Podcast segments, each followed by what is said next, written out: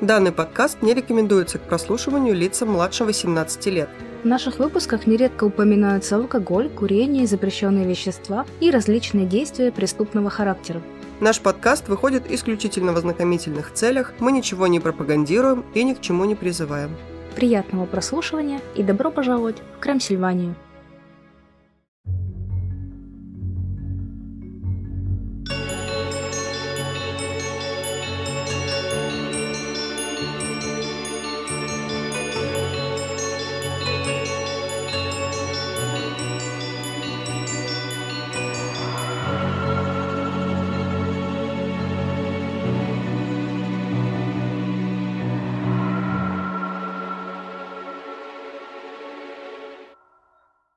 Привет, друзья! С вами Оля. И Юля. А это подкаст «Крым Сильвания», где мы рассказываем истории настоящих и вымышленных преступлений, а легенды сплетаются с реальностью.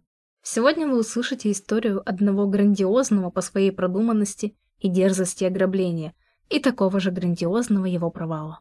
Даже название, которое оно получило в истории, говорит о многом. Мы расскажем вам о великом ограблении поезда. А прежде чем мы с вами запрыгнем в последний вагон и отправимся в путь, хотим напомнить, что на наш подкаст можно подписаться на любой удобной для прослушивания площадке, чтобы не пропустить новые выпуски. А еще у нас есть канал в Телеграм и группа ВКонтакте, где мы выкладываем дополнительные материалы, постим всякое интересное и общаемся со слушателями. А если хотите слушать больше наших выпусков, а также поддерживать наш подкаст финансово, то подписывайтесь на Boosty. Там каждый месяц будет выходить бонусный эпизод. Сейчас можно послушать первый дополнительный выпуск о Гарри Гудини, но уже 15 февраля выйдет второй, в котором мы расскажем об австралийском маньяке Иване Милате. А еще там доступен один бонусный бонусный эпизод, который можно послушать абсолютно бесплатно. Заодно посмотрите, как вам, а потом подпишитесь. И еще хотим напомнить вам всем, что вы наша поддержка, опора. Мы вас очень любим и очень рады, когда вы приходите и общаетесь с нами. Да, приходите к нам в соцсети, пишите. Мы вам будем очень-очень рады. Спасибо всем, кто уже с нами, кто пишет комментарии, оставляет сердечки, пишет теплые слова на площадках, где можно оставить отзывы. Спасибо большое. Правда, это очень мотивирует а наш поезд следует из Глазго в Лондон. Приятного пути!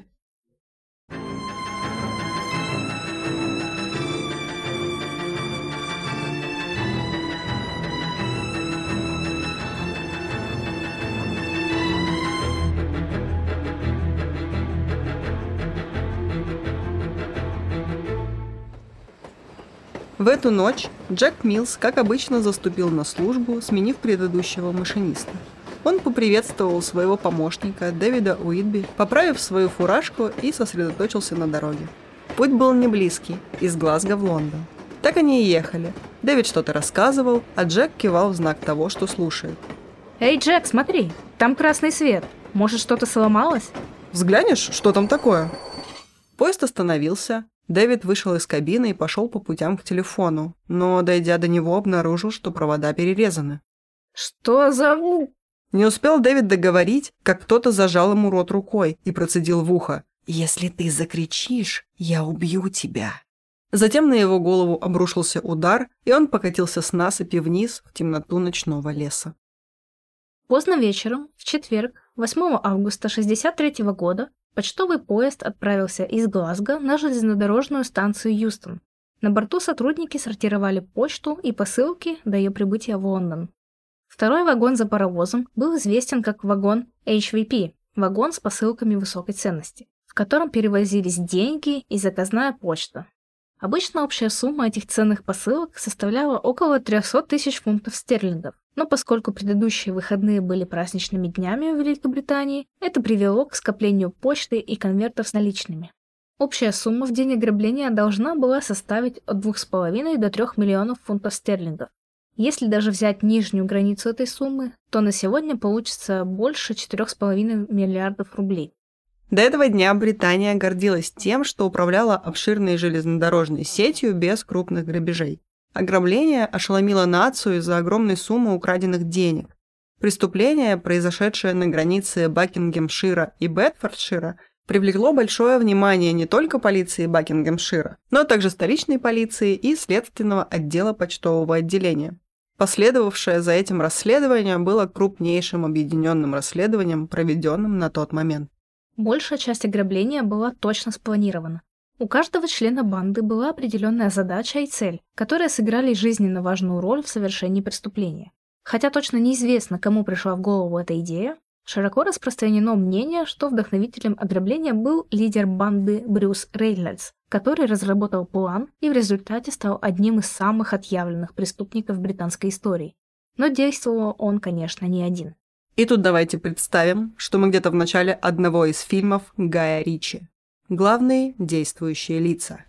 Гордон Гуди, харизматичный плейбой, носит роликсы, водит ягуар, радует маму татуировкой на руке «Дорогая мама». Вкладывает часть черных доходов в салоны красоты. К 33 годам имеет 9 приговоров. Рональд Бастер Эдвардс. Боксер, владелец ночного клуба и цветочного магазина, счастливый отец единственной дочери, женат, начал свою криминальную карьеру с кражи мяса и последующей его продажи на черном рынке. Участвовал в крупной краже наличности, но избежал ареста. Ронни Бикс. 18 лет записался в королевские ВВС. Был изгнан с позором за дезертирство. За ограбление букмекерской конторы был арестован и заключен в тюрьму, где познакомился с Рейнольдсом. Выучился на плотника, женат, хочет сойти с пути беззакония и купить дом. Брюс Рейнольдс. Был бухгалтером в Daily Mail, работником Института патологии Бленда Саттона, велокурьером и участником полупрофессиональных гонок. Взломщик, вор, торговец антиквариатом. Гордо носит прозвище Наполеон. Чарли Уилсон, голубоглазый красавчик, с детства дружит с Гуди и Рейнольдсом. Женат. Участвовал в нескольких крупных ограблениях, мечтает попасть в высшую криминальную лигу и разбогатеть. Друзья зовут его «Безмолвный человек». Брайан Филд, адвокат. Ой, обожаю. Брайан Филд, на самом деле, про него есть немножко что сказать. Это был адвокат, секретарь при адвокате в конторе адвокатской. И он был настолько популярнее и круче своего босса, что он водил тоже, по-моему, то ли Ягуар, то ли какую-то вот такую тачку, а его босса был Форд. И босс жил в каком-то таком простеньком доме, а у Филда был вообще громадный дом, крутой, классный. А все это потому, что он вел незаконные делишки. В основном он защищал Гуди и Эдвардса в различные периоды времени, и он им и другим, видимо, каким-то разбойным лицам рассказывал, когда к нему приходили какие-нибудь богатенькие клиенты, где расположены их дома, когда их не будет дома. Те их грабили, а он получал откат. Ля ты крыса. Вообще. Вот, и за счет этого у него вот были вот всякие криминальные связи, и он был такой богатенький чел. Звучит очень по-готэмовски. Да, да, вполне.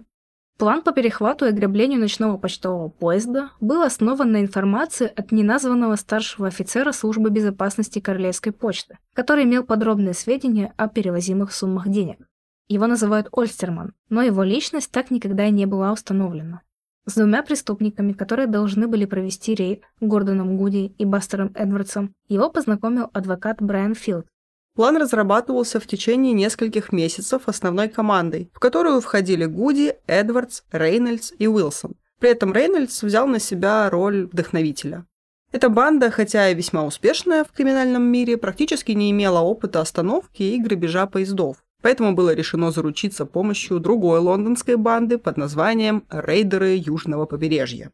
В нее входили Томми Уизби, Боб Уэлч и Джим Хасси, которые уже были опытными грабителями поездов а также флорист Роджер Кордри, человек, который владел великим знанием, как установить боковые сигналы, чтобы остановить поезд. Кроме них в дело были взяты несколько других участников группировки, в основном отличавшихся силой, так как работать предстояло быстро, а мешки с деньгами весили немало. Другие партнеры – Рой Джеймс, Леонард Филд, не родственник Брайана Филда, Джеймс Уайт, Джон Дейли, а также Ронни Бикс, с которым Рейнольдс ранее познакомился в тюрьме, добавлялись по мере развития плана.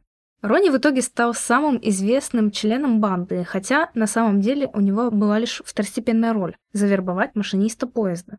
В конечном итоге к ограблению была причастна банда из почти 20 человек, включая как основных участников преступления, так и двух ключевых информаторов, а также других людей, косвенно связанных с делом. И все они должны были получить свою долю.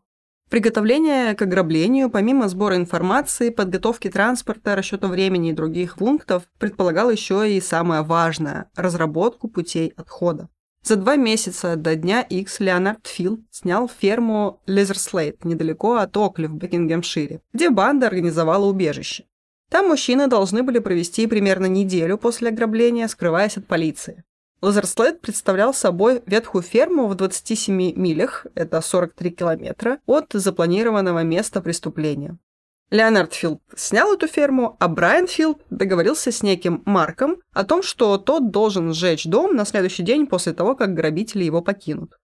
В среду, 7 августа 1963 года, в 18.50 поезд Королевской почтовой службы отправился в путь с центрального вокзала Глазго. Он должен был прибыть в Юстон в 4 часа следующего утра. Состав насчитывал 12 вагонов, в которых находились 72 сотрудника почтового отделения, которые сортировали почту во время пути. Посылки и письма загружались в поезд в Глазго во время дополнительных станционных остановок в пути, а также в пунктах сбора на линиях, где сотрудники местного почтового отделения вешали мешки с почтой на приподнятые путевые крюки, которые ловились сетями, установленными бортовым персоналом. Одновременно с этим можно было сдать сортированную в поезде почту. Этот процесс обмена позволял распространять почтовые отправления локально, не задерживая поезд ненужными остановками. Банда отправилась с фермы на дело около часа ночи в четверг 8 августа 1963 года. Достигнув пункта назначения, перекрестка Сирс-Кроссинг между Лейтон-Базардом и Чеддингтоном, спец по сигналам показал свои умения. На зеленую лампочку была надета перчатка, а красную подключили к 6-вольтовой батарее. Красный сигнал заставил поезд остановиться в 3.03 утра. И вот здесь хочу посоветовать вам посмотреть двухсерийный фильм, ну, либо это один, но очень длинный фильм под названием «Великое ограбление поезда». Там играют такие красавчики, как Люк Эванс и сын Тима Рота, ходный чел. Удивительно, удивительно. Вы видели Тима Рота? Тим Рот и его сын. Посмотрите, кто из них на коне вообще. Люк Эванс. В ночь ограбления Джек Милс сел в поезд во время переезда в своем родном городе Крю и сменил предыдущего машиниста. К нему присоединился его помощник Дэвид Уитби. Поезд проехал мимо Лейтон Базарта около трех часов ночи, а несколько мгновений спустя Милс увидел впереди красный сигнал. Как мы уже знаем, сигнал был ложным. Когда поезд остановился, Дэвид Уитби вылез из кабины, чтобы позвонить сигнальщику и выяснить причину проблемы. Но он обнаружил, что телефонные кабели перерезаны, а когда повернулся, чтобы вернуться к поезду, на него напали и сбросили с крутой железнодорожной насыпи. Она такая очки поправила. Кто здесь крутая? Тупые шутки. Любименькая. Тем временем мужчина в маске забрался в кабину поезда. Джек Милс попытался оказать ему сопротивление, но другой член банды ударил его по голове, в результате чего машинист потерял сознание. Исполнитель удара так и не был установлен. Тем временем другие грабители отцепили большую часть вагонов, оставив за паровозом только два вагона с ценным имуществом. Крутые насыпи на Сирс-Кроссинг были непрактичны для выноса награбленного из поезда, так что банда планировала провести состав на примерно полтора километра дальше к более удобному для этого месту – мосту Брайдегоу. Там грабителей уже ждали автомобили, чтобы перевести деньги в убежище. И тут вроде бы хорошо спланированное ограбление столкнулось с первой проблемой. Существует две версии этой самой проблемы. Первая звучит так. Один из членов банды месяцами дружил с железнодорожными работниками под предлогом того, что он железнодорожный энтузиаст. Ему разрешали ездить в кабинах и даже давали порулить несколькими поездами. Его роль в ограблении заключалась в том, чтобы доставить поезд к месту встречи, но забравшись в кабину машиниста, он понял, что этот огромный дизельный поезд намного сложнее, чем пригородные поезда, на которых ему удалось поездить. Дружил да не с теми. Шелдон Купер разочарован. По другой версии, которая считается основной, грабители решили, что лучше будет использовать опытного машиниста для перемещения локомотива и первых двух вагонов от сигналов к мосту. Они наняли бывшего железнодорожника, знакомого Ронни Бикса, который должен был как раз-таки найти такого человека. Позже этот знакомый фигурировал в полицейских документах как Стэн Агат или Питер. Но в ночь ограбления Стэн Агат так разнервничался, что не смог справиться с управлением. И в итоге Ронни Биксу пришлось привести в чувство Милса и заставить раненого машиниста отогнать состав. В самом поезде не было ни полиции, ни сотрудника службы безопасности. В двух передних вагонах испуганные сотрудники почтового отделения были оттеснены в один конец несколькими участниками банды, но в других десяти вагонах, оставшихся на Сирс-Кроссинг, почтовые служащие поначалу даже не осознали, что что-то произошло. Грабители вытащили из вагона HVP 120 из 128 мешков с посылками, которые примерно за 15-20 минут перенесли в грузовик Остин Лодстер, образовав живую цепь. Банда уехала примерно через 30 минут после начала ограбления. Одна часть команды передвигалась на грузовике, а другая, пытаясь ввести в заблуждение потенциальных свидетелей, на двух автомобилях Land Rover, оба которых имели одинаковые регистрационные знаки BMG 757A. По второстепенным дорогам банда добралась до фермы, слушая по УКВ радио полицейские переговоры. Вся поездка заняла у бандитов около часа. Они вернулись на ферму Лезерсайд около 4.30 утра, примерно в то же время, когда появились первые сообщения о преступлении. Ликующая банда делила деньги. Выручку пересчитали и разделили на 17 полных долей и несколько частей поменьше, предназначенных для людей, не участвовавших в ограблении напрямую, но оказавших грабителям посильную помощь. Точные суммы разнятся от источника к источнику, но по примерным подсчетам каждая полная доля составила примерно 150 тысяч фунтов стерлингов. На сегодняшний день это примерно 270 миллионов рублей. Каждая доля. Искра, буря, безумие. Бандиты были в эйфории от осознания свалившегося на них богатства и того, что их план сработал. Они даже играли на эти реальные бабки в монополию. Странно, что после этого бандитов не стало меньше. Ну, монополия, да, серьезная, конечно, игра «Потеряй всех друзей и деньги». Но счастье длилось недолго. По сообщениям на радио, банда узнала, что копы подсчитали примерно расположение их укрытия. Передавали, что преступники затаились в радиусе 30 миль 50 километров от места преступления. А как мы помним, ферма располагалась в 43 километрах. Грабители поняли, что при помощи общественности, вероятно, полиция обнаружит ферму гораздо раньше, чем первоначально предполагалось. Выезд запланировали на воскресенье. В результате им пришлось покинуть свое убежище еще раньше. Грабители были напуганы низколетящими самолетами королевских ВВС, которые на самом деле находились на тренировочных вылетах и не имели вообще никакого отношения к начатой на преступников охоте. Автомобили, на которых сообщники приехали на ферму, больше нельзя было использовать, поскольку их видели сотрудники поезда. Брайану Филду и Рою Джеймсу пришлось отправиться в Лондон в поисках новых дополнительных машин. Ферма была оставлена в пятницу. Как мы уже говорили, Фил договорился с неизвестным Марком об уборке. Он должен был поджечь ферму после отъезда банды. И хотя преступники потратили много времени, убирая отпечатки пальцев в доме, они оставили огромное количество вещей, будучи уверенными, что все сгорит.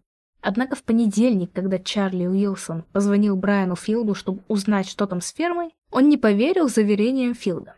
В итоге он позвал на встречу Эдвардса, Рейнольдса, Дейли и Джеймса. И вместе они решили, что им надо знать точно, все ли в порядке. Ох уж это обсессивно-компульсивное расстройство. Так не зря. Да. Они вызвали Филда на встречу во вторник, и он признался, что ферма все еще на месте. Уборщик Марк сбежал. Все были, мягко говоря, в шоке. Но к тому времени, когда мужчины были готовы сами вернуться на ферму, чтобы поджечь ее, они узнали, что полиция нашла их убежище. А вот интересно, почему этот Филд, когда узнал, что Марк сбежал, сам не пошел и не поджег? Потому что он, хоть и нечестный, но просто адвокат. Не захотел ручки пачкать. Как уже упоминалось, грабители перерезали телефонные линии в окрестностях. Но один из железнодорожников, оставшихся в поезде на Сирс-Кроссинг, поймал проходящий товарный поезд, идущий в Чеддингтон где-то около 4.20, и поднял тревогу. Мне интересно, как он такой стоит, знаешь, руку как для такси высовывает, и поезд ее сносит. Поймал. Тревога. По другим данным, информацию об ограблении сообщил полиции кто-то из почтовых служащих, оставленных во втором вагоне. Потому что, получается, поезд протащили к этому мосту, а, видимо, там уже линии работали. Вроде как сообщается, что он со станции откуда-то или с какого-то телефона там позвонил. Первые сообщения об ограблении были переданы по полицейскому радио через несколько минут после того, как полицию предупредили вот эти работники почты. Сообщение звучало так. «Произошло ограбление, и вы никогда не поверите. Они украли поезд». У моста Брейдегоу группа грабителей унесла 120 мешков с двумя с половиной тоннами денег. Ограбление было хорошо спланированным и быстрым. И если бы никто из преступников не совершил ошибок, то выпуск бы закончился примерно минут пять назад. Но, как вы можете видеть на своих смартфонах или компьютерах, до конца еще далеко. Прежде чем уйти, один из членов банды приказал сотрудникам почтового отделения оставаться неподвижными в течение 30 минут, прежде чем обратиться в полицию. Это дало следователям важную подсказку. Они подозревали, что банда имела убежище в пределах получаса езды от места происшествия. Но пресса неверно интерпретировала эту информацию, и в итоге в сообщениях передавали, что банда прячется где-то в радиусе 30 миль, а не в 30 минутах езды от точки, где был ограблен поезд. И эта случайная ошибка спугнула преступников раньше времени, запустив цепочку неверных действий с их стороны. Как мы уже говорили, до фермы в реальности было ехать час, а не полчаса, и она располагалась в 27 милях от места преступления. То есть они, получается, были дальше, чем их должны были бы искать, если бы искали в радиусе 30 минут. А там получалось, что перепутали минуты и мили, и 30 миль захватывали вот эти 27, где стояла ферма. Вот из-за одной такой случайной ошибки раскрылось целое преступление. Было начато масштабное полицейское расследование, проводимое отрядом Скотланд-Ярда и старшими детективами полиции Бакингемшира. Главным офицером был старший суперинтендант Джек Слипер. Запомните это крутое имя, мы еще поговорим об этом человеке ближе к концу. Джек Слипер, это вообще звучит по-книжному. У меня ассоциации с кроссовками. С кроссовками? Да, не знаю почему. Крутыми кроссовками, надеюсь? Да, очень крутыми кроссовками. Тогда ладно. У меня ассоциация с мультиком, когда мальчик утонул, а потом был хранителем снов. Какие интересные мультики ты смотришь. Между прочим, какой-то детский. Так и называется вроде «Хранители снов». Там, где мальчик такой светловолосый. Да-да-да. И там... бумагу. Ну да. Вот, там еще песочные какие-то человечки, ну, что-то такое. Но наш Джек Слипер круче, конечно, чем Влад Бумага. Я поспорила, ну ладно, опусть. Остановись. Сразу после великого ограбления поезда власти начали обыскивать местные районы, собирать досье на прошлых преступников и проверять несколько домов, которые они считали подозрительными. Но это, казалось бы, ни к чему не привело. Полицейские начали с нуля. Их первым шагом стал анализ места преступления. Учитывая показания очевидцев, власти были уверены, что тот, кто планировал это преступление, вероятно, имел взгляд изнутри на почтовую индустрию. В конце концов, мужчины знали, когда придет поезд, в каком вагоне находятся мешки с деньгами, насколько слаба охрана в поезде и где этот поезд остановить. В связи с предположениями о том, что ограбление было делом рук сотрудников, к действию был привлечен отдел расследований полицейского управления почтового отделения. В основном они помогали тем, что составляли списки работников и подозреваемых. Полицейские проверили каждого из сотрудников, которые работали в поезде той ночью. 72. Было бы интересно и забавно, если бы они в итоге вышли на какую-нибудь бабулю типичную, которая, знаете, сидит в отделении Почты России и не умеет пользоваться даже компьютером. Но я понимаю, я не осуждаю, это бабуля, бабулям тяжело пользоваться компьютером. Да и без пенсии тяжело жить, знаешь ли. Ну, ну вот. Так что 270 миллионов. На дороге валяются, получается. Нет, на дороге валялся всего один мешок, там, видимо, было меньше. Одной из приоритетных задач полиции было выяснить точную сумму украденных денег. Они преследовали несколько целей. Во-первых, помочь выследить виновных, во-вторых, помочь сократить циркулирующие спекулятивные сообщения. И в-третьих, банкам нужно было знать, сколько денег они потеряли. Задача была гигантской. Она охватывала не менее 663 посылок высокой стоимости, отправленных различными банками в разных городах Англии, Шотландии и Уэльса. 27 из них остались в семи мешках в вагоне, и еще в одном, найденном на железнодорожной насыпи. Однако 636 посылок уехали вместе с грабителями. По данным полицейского расследования, общая сумма украденного составила 2 миллиона 595 тысяч 997 фунтов стерлингов. В прессе была озвучена цифра примерно на 40 тысяч больше. После ограбления за обнаружение воров было предложено вознаграждение в размере 260 тысяч фунтов стерлингов. Такая огромная награда и подтвержденная высокая цифра украденных посылок усилили интерес прессы и общественности.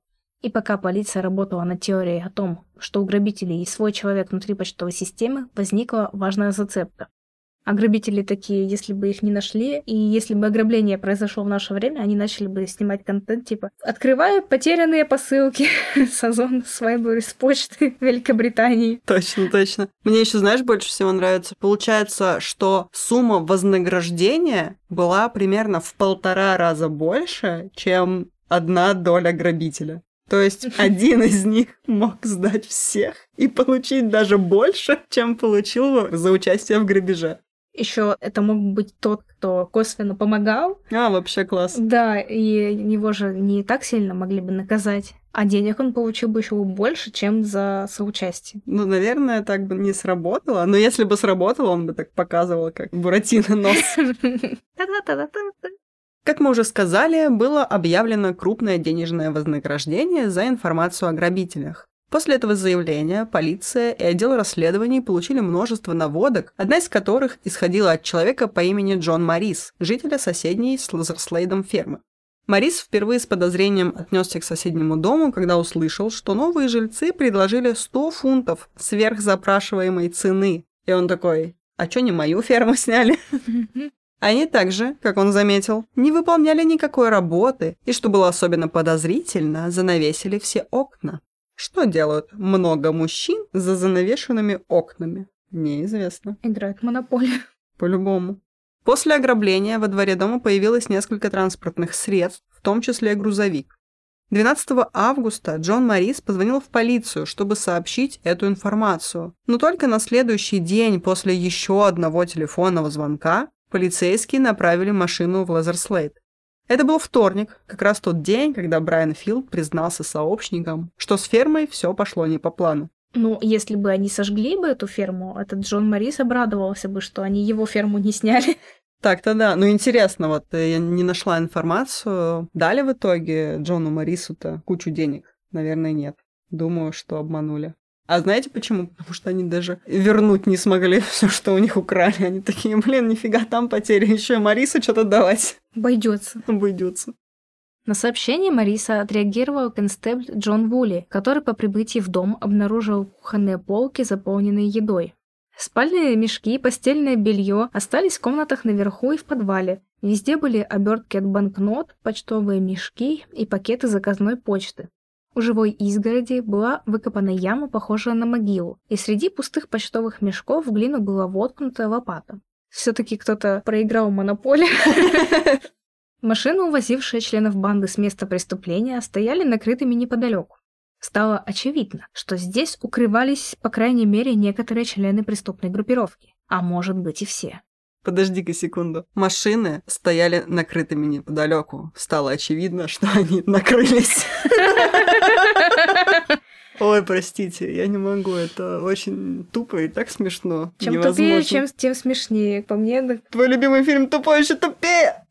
«Тупой еще тупее 2». Я все это оставлю. Шикарно. Кстати, Эту ферму называют одной большой уликой, а предметы, найденные внутри Лазерсвейда, включая набор монополий, теперь выставлены в музее полиции Темс-Вэлли. Грабители стерли множество отпечатков пальцев, но тщательное обследование все же выявило несколько пальчиков, в том числе на доске от игры Монополия и на бутылке кетчупа. Эти отпечатки и последующие опросы и зацепки привели полицию к преступникам, которые были арестованы один за другим. Первым, через день после обнаружения отпечатков пальцев, полиция задержала Роджера Кордри. Когда он сбежал с фермы, то снял квартиру над цветочным магазином, куда заехал со своим другом Билли Боалом. Он также арендовал гараж на соседней улице, куда спрятал свою долю награбленного. Сам Боал не участвовал в ограблении, он только помогал Кордри затаиться в обмен на выплату своих старых долгов. К сожалению для грабителя, хозяйка квартиры и гаража Этель Кларк оказалась вдовой полицейского. К этому времени новости о великом ограблении поезда уже были известны всем. Поэтому, когда Кортри предложил оплатить аренду гаража на три месяца вперед наличными, Кларк поделилась своими подозрениями с властями. Полиция задержала Кордри вместе с Болом, которого они обвинили в соучастии. Было обнаружено, что у Кордри в машине было спрятано более 141 тысячи фунтов стерлингов. Мне кажется, в машине не очень надежно прятать деньги, потому что ее угонят вместе с деньгами. Слушай, там деньги в сумке, сумка в машине, машина в гараже. Гараж в доме подозрительной женщины. Нет, напротив. А. Гараж на улице.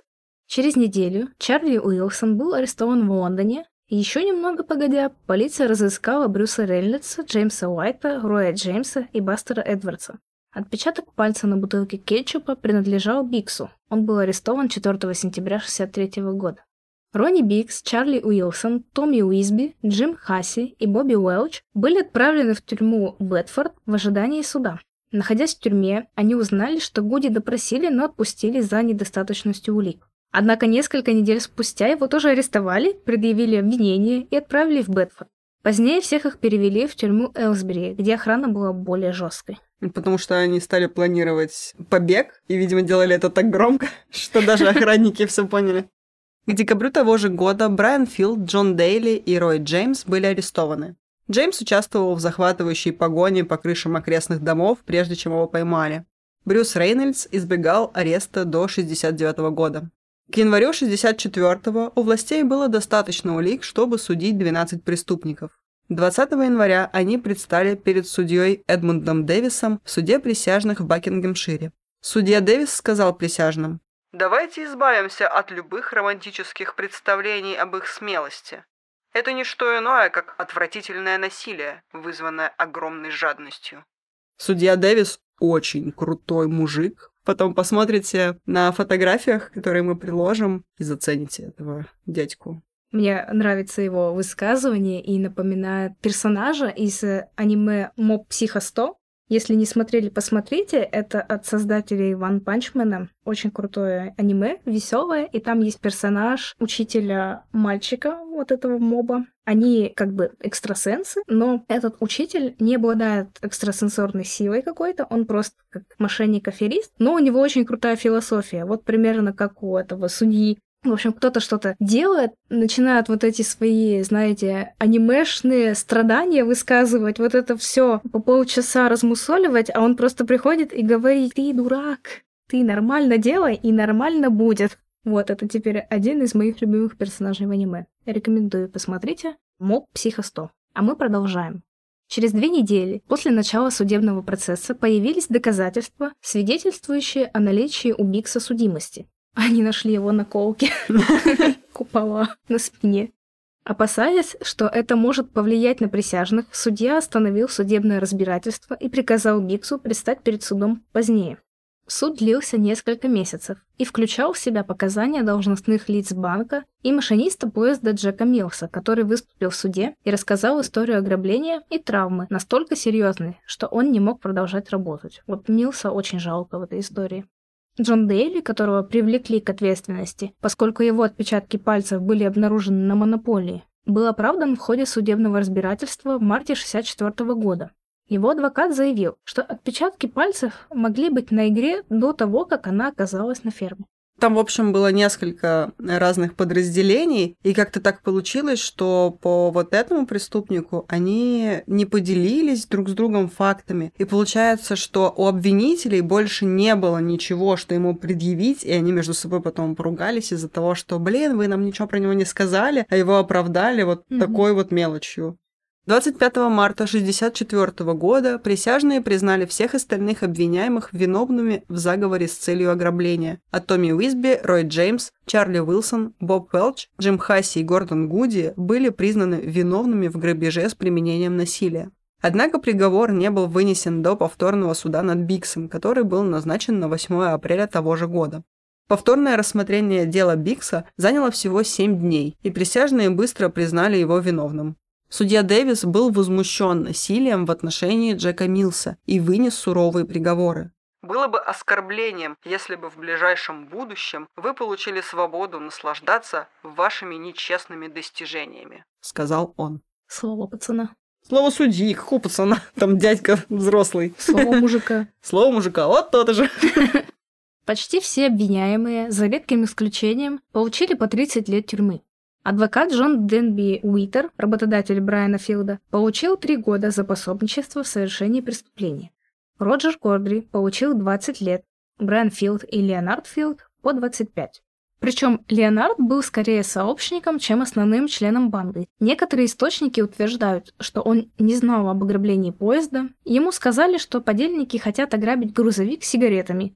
Им что, 14? Какая разница, что ты украдешь, а потом перепродашь? Ну А да. его попросили просто, ну, а можешь ферму арендовать, мы туда награбленное привезем, рассортируем, продадим потом и все на улицах там где-нибудь.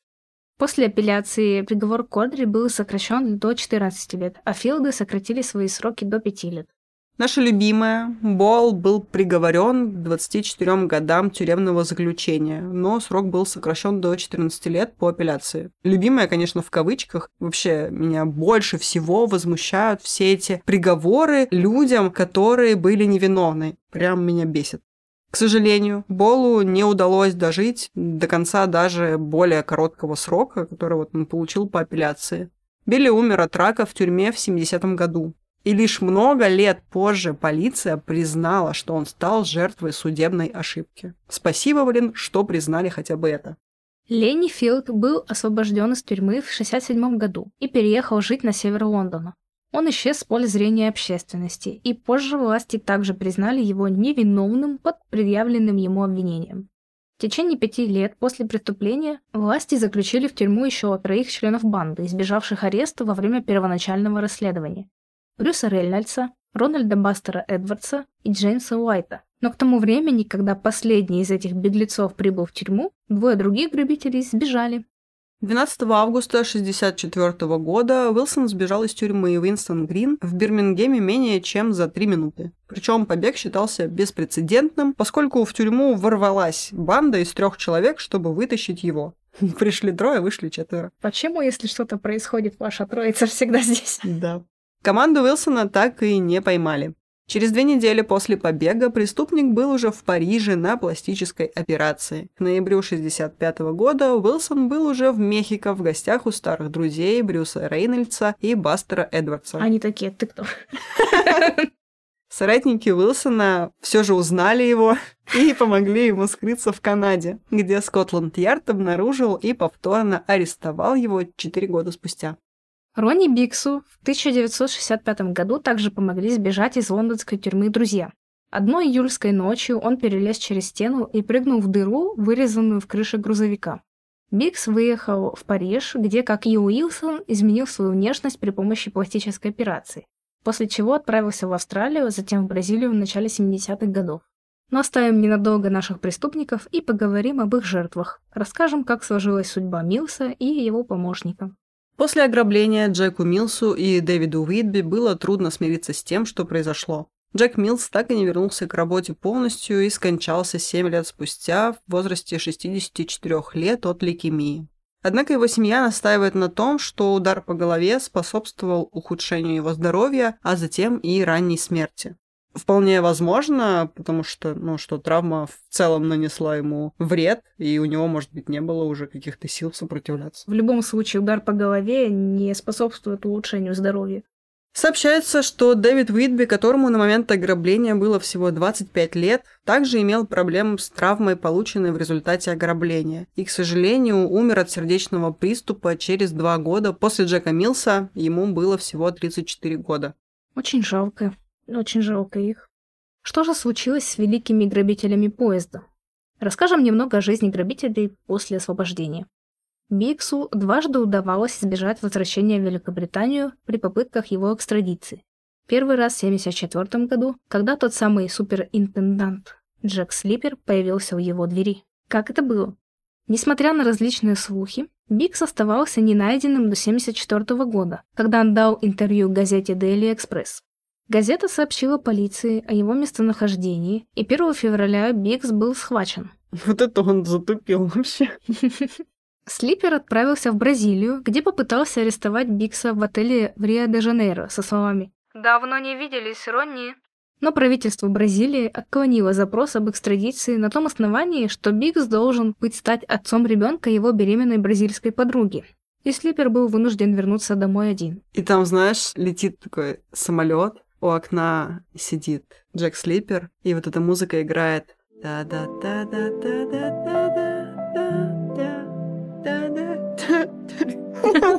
Да-да-да. Mad World, по-моему, называется. Но Ну. перед этим он пошел на пляж, сел на колени и вот так песок, как на меме. Точно, точно. Блин, Джек, мы за тебя переживаем. Обратись к психологу. Он умер. Не звони нам. Второй раз Бикса пытались вернуть в Великобританию в 81 году, когда его попытались похитить бывшие британские военные. Рони схватили и доставили на Барбадос, где был сделан запрос об экстрадиции, но его, в смысле запрос, отклонили из-за отсутствия договора между Соединенным Королевством и Барбадосом. Бикса вернули в Бразилию. Рони снова удалось остаться на свободе. Да как он вообще это делает? Его ловят буквально за шкирку, приходят, берут его и такие, ты сейчас поедешь с нами? Он такой, не поеду. И едет домой. И они такие, Бикс решил вернуться в Великобританию в 2001 году, чтобы обратиться за медицинской помощью из-за плохого здоровья. Власти арестовали его, но после того, как Бикс заболел пневмонией и перенес инсульт в тюрьме, в 2009 году он был отпущен на свободу по соображениям сострадания. Бикс пережил своего соперника Джека Слипера, скончавшегося в 2005 году, и умер в возрасте 84 лет в доме престарелых в декабре 2013 года. Бастер Эдвардс после досрочного освобождения в 1975 году старался оставаться на правой стороне закона и держал цветочный киоск на вокзале Ватерлоо. В интервью журналу он рассказал о трудностях, с которыми приходится сталкиваться после захватывающей преступной жизни. «Я знаю, что мне повезло, что у меня есть шанс иметь этот ларек и быть боссом самому себе. Но это так тоскливо по сравнению с той жизнью, которую я вел раньше. Дело даже не в деньгах. У меня были дела, которые не приносили мне ни копейки, но ох, адреналин тек по венам. В 94 году брат Эдвардса нашел его повешенным в гараже. Вот, конечно, тоже такой странный случай. Мне кажется, что... Неужели он настолько вот ему вот не хватало этого адреналина, этой вот старой жизни, когда кровь кипела, все что-то какая-то движуха, надо было куда-то бежать, от кого-то убегать, прятаться. Да нет, сомнительно. 19 лет вообще-то он прожил. Между освобождением и тем, как mm. он умер, прошло 19 лет. Я думаю, что что-то другое. Он вроде бы запил в какой-то момент. Наверное, какая-то другая причина была. Цветы плохо продавались. Кто знает. После выхода из тюрьмы Рейнольдс в 95 году опубликовал книгу «Автобиография вора. Человек, стоящий за великим ограблением поезда». Хоть название длинное, на нашу полку она не пойдет.